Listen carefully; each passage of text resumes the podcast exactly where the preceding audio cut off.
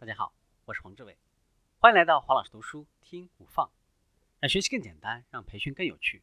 我们继续分享管理的灰度。我能接受什么？能接受的答案，有的时候是指你不得不接受或者忍受一个决定。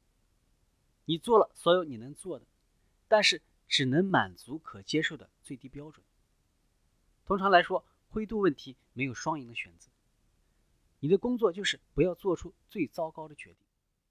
你所能接受的成功是非常复杂的，有的时候这种复杂性还非常重要。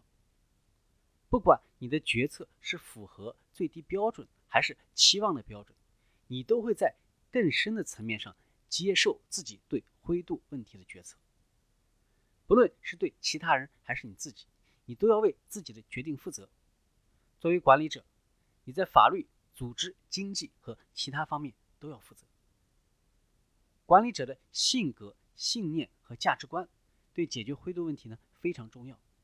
你的判断是决定因素，而判断反映了你的品格。解决问题的正确答案是中庸之道，也就是说，最好的决定要避免过度。勇气过多就变成了鲁莽，过于谨慎就变成了懦弱。解决问题的正确方法通常在中间地带。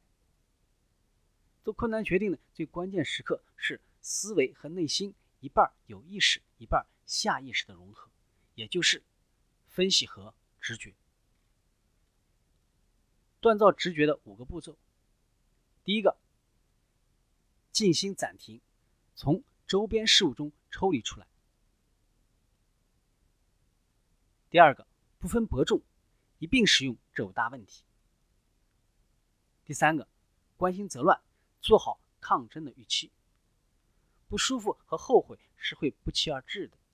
灰度问题没有简单的答案，它们包括困难的选择和取舍。同时，即便管理者做了所有能做的使决策正确的事，无论他们的努力是否实现了自己想要的结果，他们。仍不得不接受自己做的正确决定的恼人的不确定性。在灰度当中，抗争通常是重要的思考和努力的标志。第四个系列决断，与想象的局外人交流。第五个，做出决定，进行解释，并且继续前进。管理的灰度到这里就结束了。